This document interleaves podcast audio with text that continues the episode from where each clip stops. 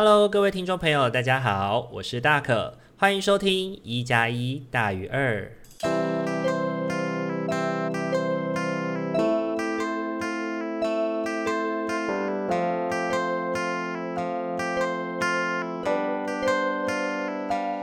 Hello，各位听众朋友，大家晚安，大家好久不见了。对，上个礼拜呢，因为一些事情，所以停更了。然后这个礼拜又回来跟大家见面喽。那，嗯，两周的时间沉淀，其实对大可来说，最近好像还蛮需要的。对，因为，呃，大家也知道，最近台湾的疫情的状态好像有越来越严峻的状况。那呃，可能包含了就是北部的桃园啊、台北啊，或者是新北。其实大可有蛮多朋友是做从事医院方面的社工的工作。其实听他们说，其实好像就开始针对如果桃园要转院过来的病人啊，或是什么，他们会特别格外的小心跟注意。那其实大家也都蛮严阵以待的。那其实。也要提醒大家，就是在疫情的期间呢，还是尽量的避免聚集，然后希望这个疫情可以快快的过去。那出门的时候呢，请记得千万要戴口罩，来帮助保护自己，然后也保护其他人。因为我觉得，呃，我们去年的下半年之所以可以稍稍的放松，重新的体验生活这件事情，活在这个世界上真好这件事情。其实蛮仰赖大家一起的帮助的。那大家都在自己的能力范围内贡献自己的所长，自己的所能做到的事情，那其实对这个社会或者对这个世界就是很好的帮助了。那其实，呃，上周为什么会停更呢？其实最主要的原因，其一是因为工作啦，就是有一些事情忙，然后。嗯，说真的，也不是真的完全抽不出时间，只是觉得在录制一加一大于二这个主题的时候，我自己是觉得我应该要能够保持在自己的心灵比较平静的状态之下，录制出来的内容比较不会，嗯，带有太多的。负面的情绪、负面的能量，因为我们本来这个节目的初衷就是为了给大家带来一个比较舒服的感觉，然后让大家能够在这个过程里面体会到哦。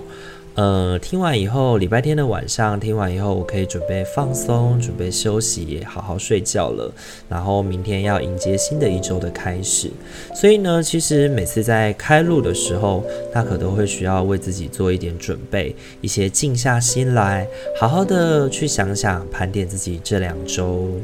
就是要录制之前，从上一周到这一周整体的状况。那其实呢，今年的疫情的关系，第一季第一一月、二月、三月，其实让大可觉得跟去年的一二三月有很相似的状态。那其实因为我本身是一个行动的工作者嘛，那其实蛮仰赖活动或者是仰赖团体的工作。不过呢，因为疫情的关系，很多地方都开始限缩，不能够办活动，或者是。嗯，开始取消一些活动，这样子，那其实本身会让我这样的行动工作者生计会出现问题。对，基本上就是有做有钱嘛。对，那如果没有工作的话，其实基本上是很辛苦的。那其实上礼拜也为了这些工作的事情的调度，有蛮大一部分影响到心情。所以呢，我觉得自己的状态好像不太好，那就宁可。停更一周，也不要在这个过程里面太过让自己在心烦意乱的状态之下要录制这样的节目。对，那我觉得这也可以是保持我们节目的初衷这样子。好，那其实上个礼拜呢，呃，上个礼拜跟这个礼拜，大可其实有招待一些朋友来家里玩。那招待一些朋友，呃，我们一起做了一个亮晶晶的琥珀糖。有追踪我们 Instagram 的。伙伴应该都有看见我上个礼拜的修根启事上面，其实照片就是 po 上我们那天制作的琥珀糖。对，那我觉得自己在做这个琥珀糖的过程当中还蛮疗愈的，可以稍微短暂的放下自己的心，就是可以放下一些担心，放下一些担忧啦。那我个人是觉得这个制作的过程让我觉得，呃，蛮其实说真的蛮费功夫的，而且它也要等一段风干的时间。那就在录制的今天，我们那个琥珀糖终于大概风干完成了。对，然后就可以开始哇，享用甜甜的，外面脆脆，里面软软的琥珀糖了。其实从慢慢的看它，从类似像果冻的形状，然后慢慢的变成类似像矿石这样子，外表粗粗糙糙的，但是看起来就是有一些颜色的这个过程还蛮疗愈的。就每天起来就有点像小朋友在看那个小鸡一样。对，就看小鸡一天一天长大嘛。那我最近是看琥珀糖一天一天的变得越来越风干，然后越来越像一个矿石的样子，然后就觉得哇，好棒哦。那上个礼拜呢，呃，大可也有到就是天龙房屋。如果有在关注大可的粉丝专业曙光缺赖的伙伴，应该就会看到说我上个礼拜有到呃，受到祝盟的邀请。然后有到台北的呃一个叫天龙房屋的展览去进行一个课程的讲授。那主要的话是透过呃社工常使用的家系图，然后来去帮忙呃来访者，就是来帮忙与会的伙伴们，稍微的去盘点一下自己的家内状态，然后呢再搭配我们的呃财务报表的。啊，讲财务报表好像有点太过太过正式了，它应该比较像是我们的收支状况啦，去盘点我们自己的收支状态，然后最后结合家系图，然后来回去看看。如果我们想要成家，我们想要有一个自己的家，那我们嗯每个月可能需要付出多少努力？我们又或者是其实我们已经很努力很努力了，但是其实家离我们的距离还是很远很远。我们自己梦想想要世居宜居的家，可能我们即便很努力了，还是很难达到这件事情。那崔妈妈呢，其实是大可以前在大学的时候实习的地方。那我一直觉得这个地方，呃，这个基金会，这个他们在推的议题其实是很重要的。他们推的是居住正义，就是每个人都应该有一个安身立命的地方，而且你应该要为，你应该以居住这件事情是要在你可负担的状态之下，有一个适合你居住的地方。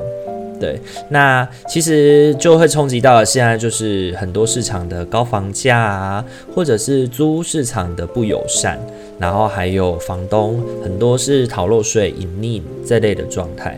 对，那崔妈妈基金会呢，也长期有在关注弱势的租屋权利。那其实回归到我自己大学租屋的。这个经验呐、我觉得整体过程也是蛮受用的。他们也教会了我很多，在租房子的时候呢，在看，呃，就是看有没有漏水啊，或者是我们应该要多在乎些什么啊的那个过程，有一些收获。对，那我觉得这个实习的经验是蛮好的。那尤其整个工作团队呢，其实真的就很像一个大家庭的感觉。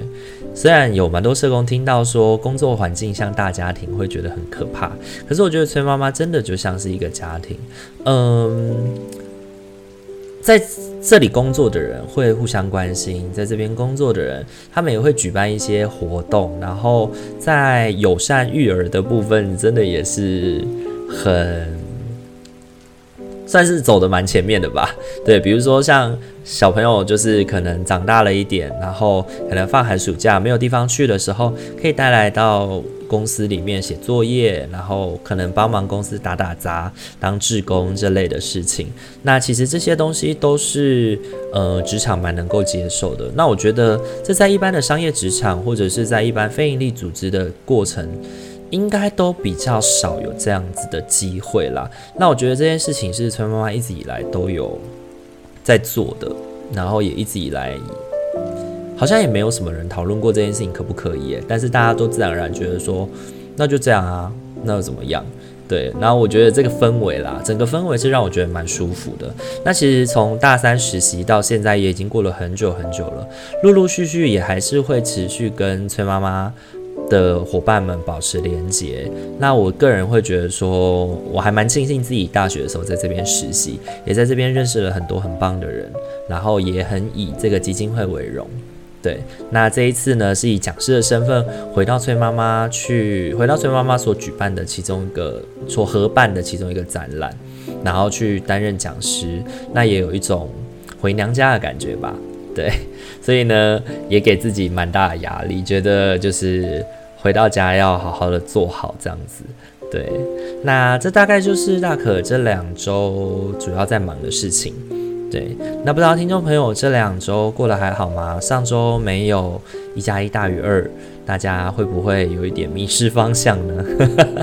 应该是不至于啦。OK，好，那接下来呢，我们就要进入我们今天的塔罗主题喽。我们今天的话，我们使用的仍然是呃韦特塔罗牌跟天使牌，然后也邀请大家在心中呢去默想着从一号到四号。然后来想想自己的下个礼拜，如果你有特别想关注某一些议题的话，你也可以想着某些议题，对。然后如果没有的话，那我们就把它当做是一个下周的生活小提醒。OK，那现在就给大家一点时间，静下心来，心里面默想着从一号到四号，选择一个数字吧。好，那就给大家一点时间喽。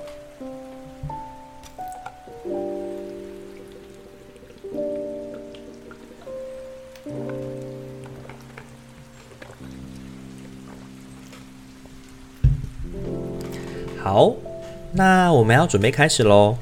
首先的话呢，我们就先从一号牌的伙伴开始喽。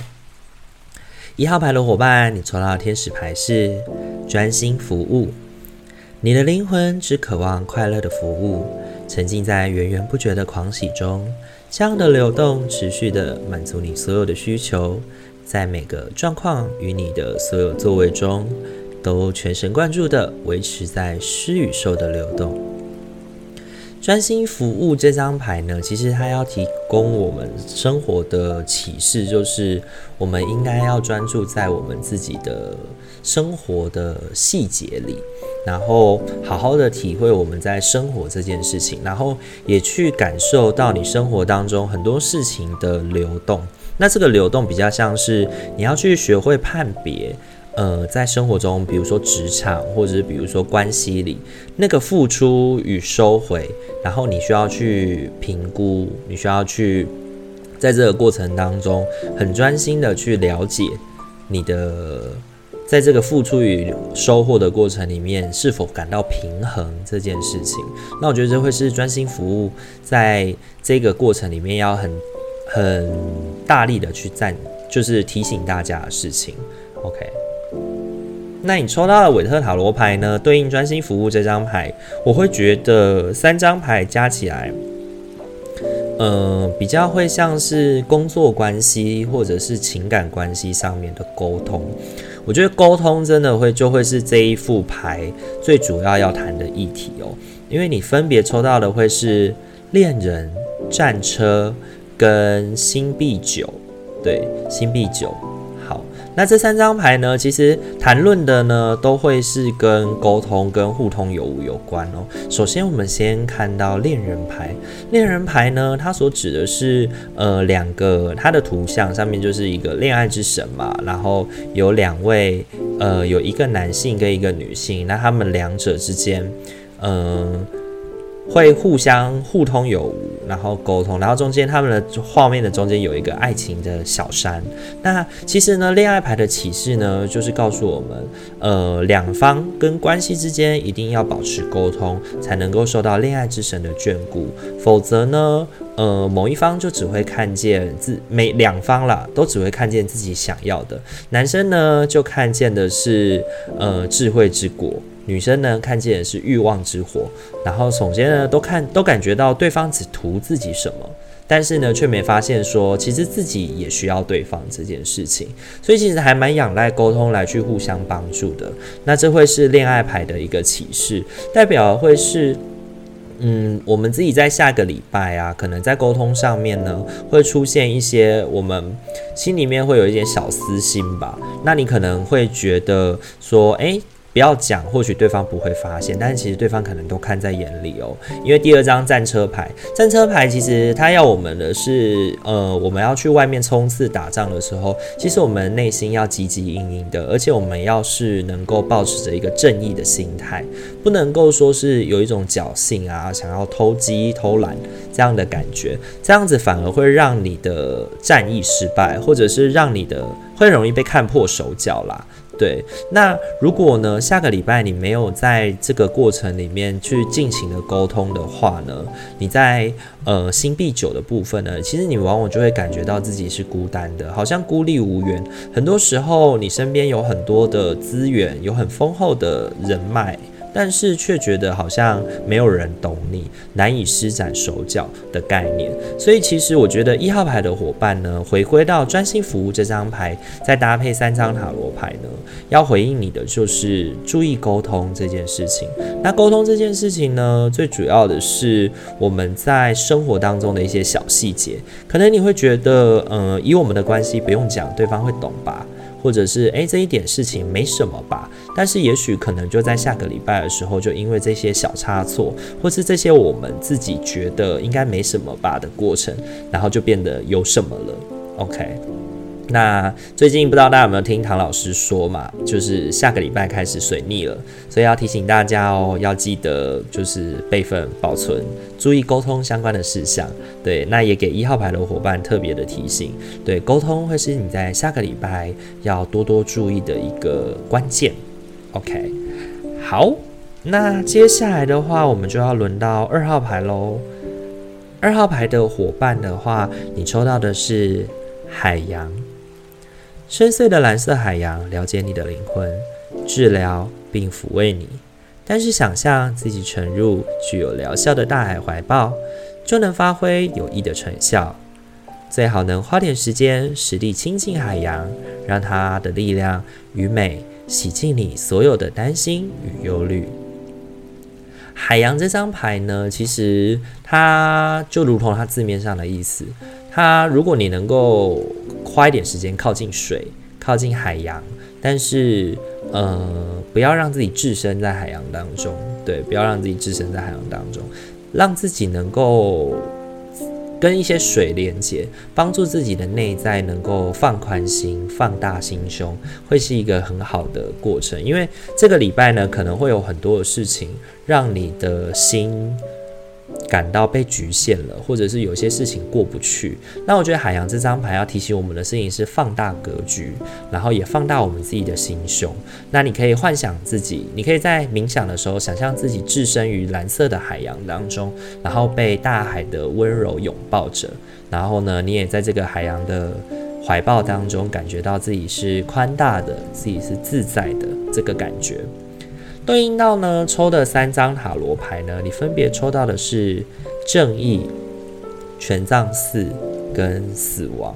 OK，好，正义、权杖四跟死亡呢，对应大海怀抱这件事情。大可刚刚有提到有关于的是，我们可能最近会觉得自己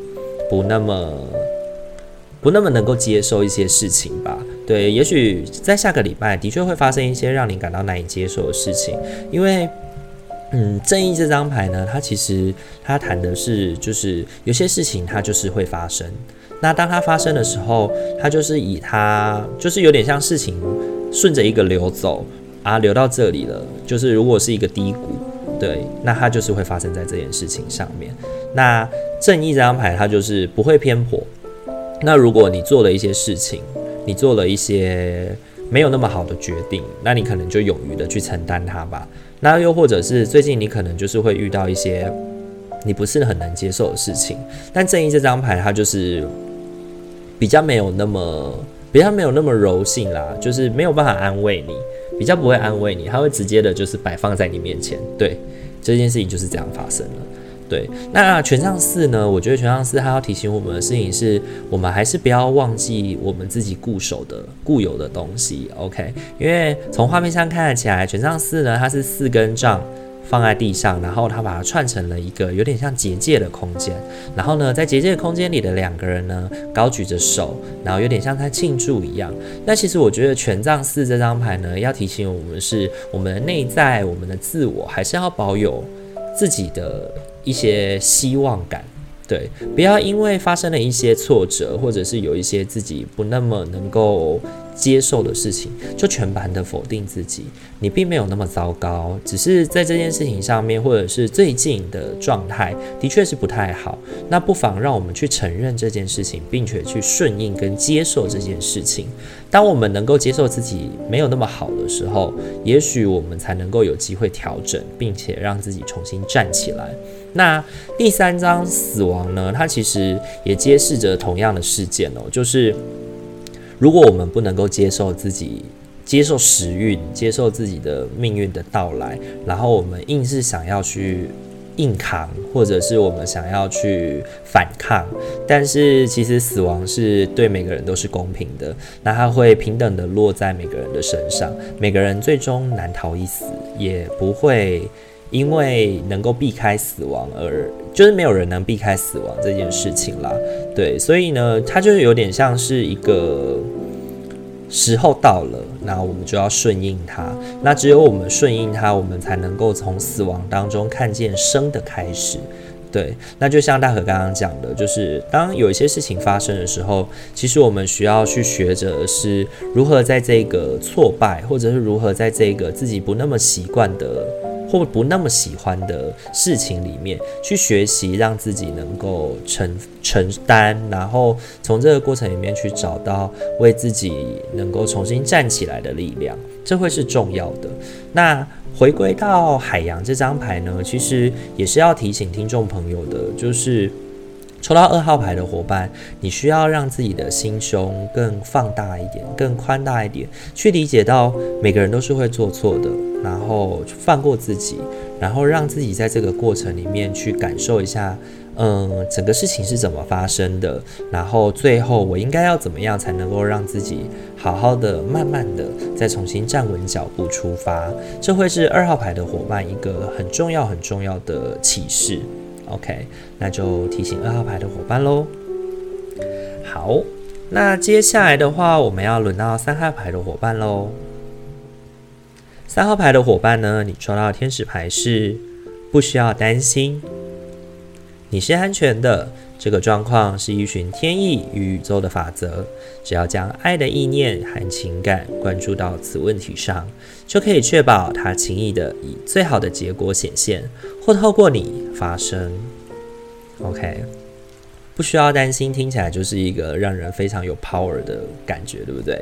好，那我觉得不需要担心呢，它提醒我们是我们的多虑啦。对，提醒的是我们的多虑。那我觉得从塔罗牌看起来呢，它提醒你的多虑，应该是你在关系上的担忧，尤其是爱情，尤其是对于你亲密的人的担忧。对，因为你抽到的三张牌分别会是呃权杖皇后、太阳跟圣杯骑士。那我觉得这三张牌呢，搭配到不需要担心这件事情，他要提醒你的是，下个礼拜也许嗯、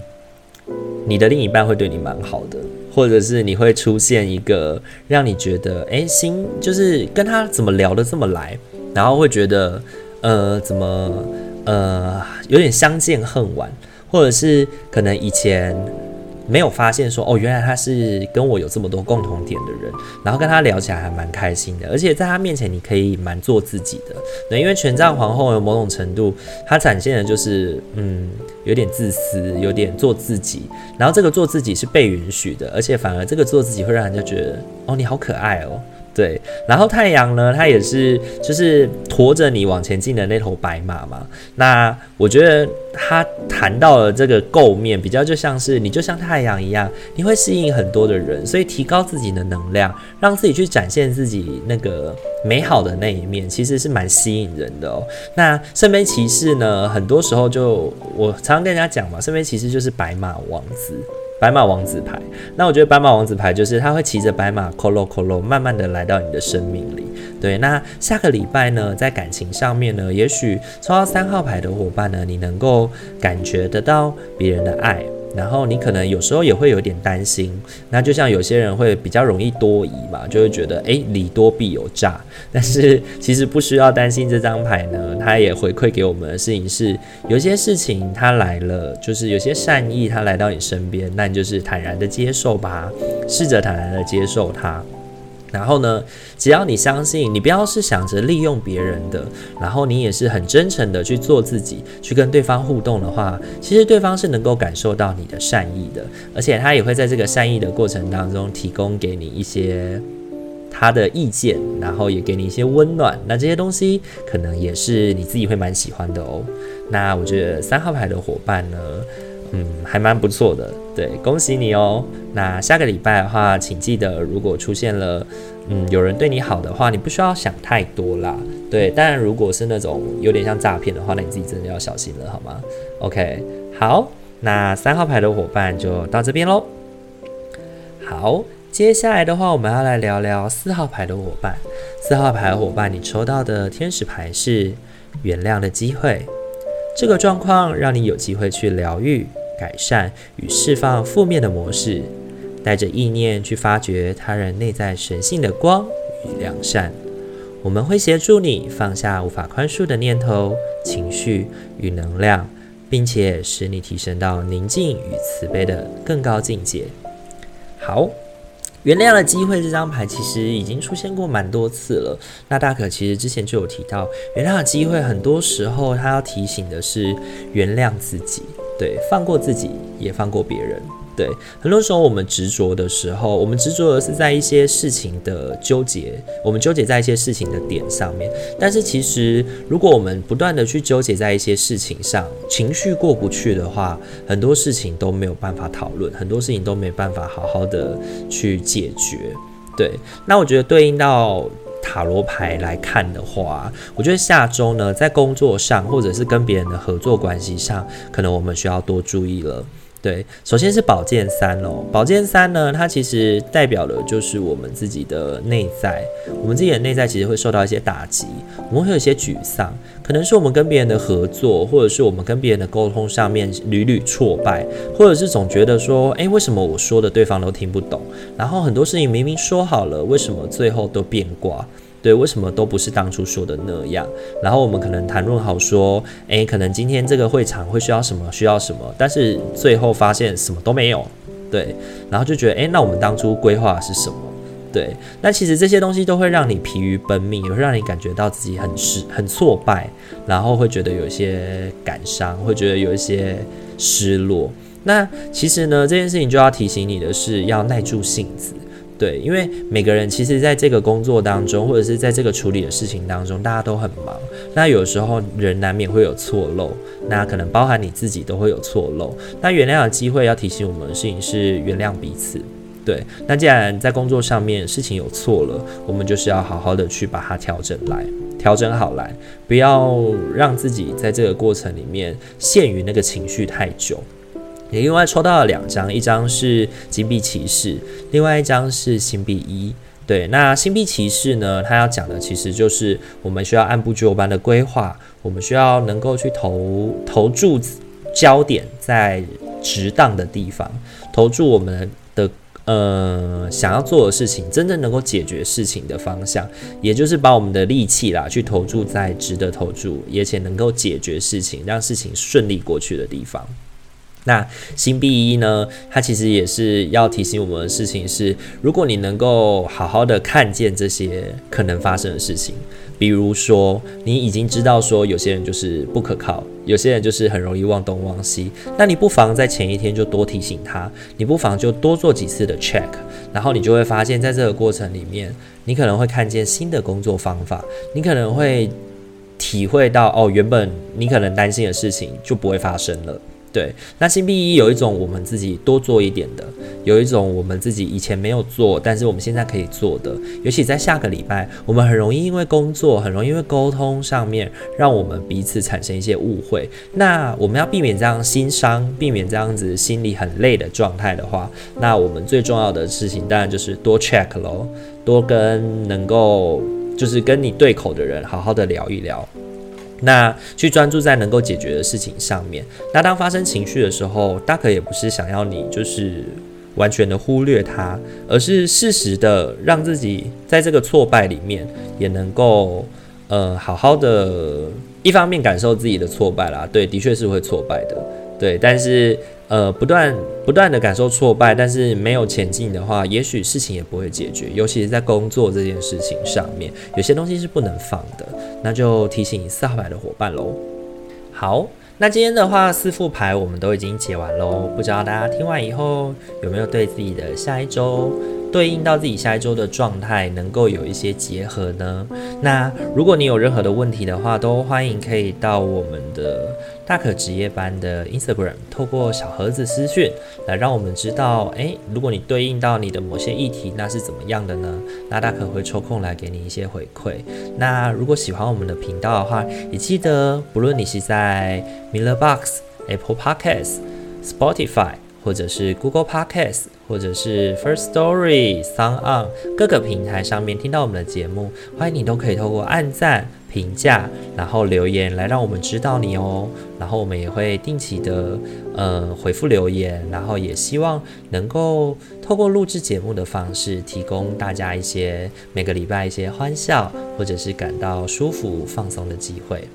好，那今天的一加一大于二就到这边喽。祝福大家有个美好的夜晚，下周一起加油喽！大家晚安，拜拜。